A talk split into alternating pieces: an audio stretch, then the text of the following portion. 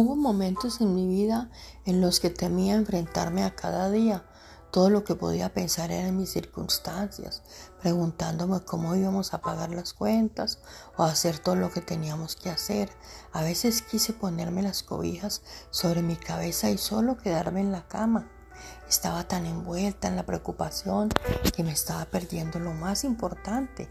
Dios había creado un nuevo día y Él lo creó para que yo pueda disfrutarlo.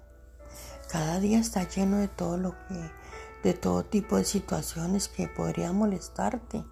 Cosas como perder la llave de tu auto o quedarte atrapado en el tráfico, pero puedes elegir estar en paz y en control en medio de todo.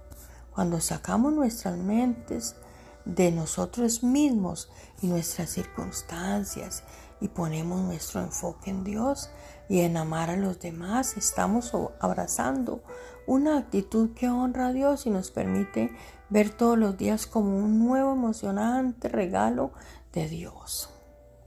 Por favor, repite conmigo. Dios amado, gracias por el regalo de un nuevo día.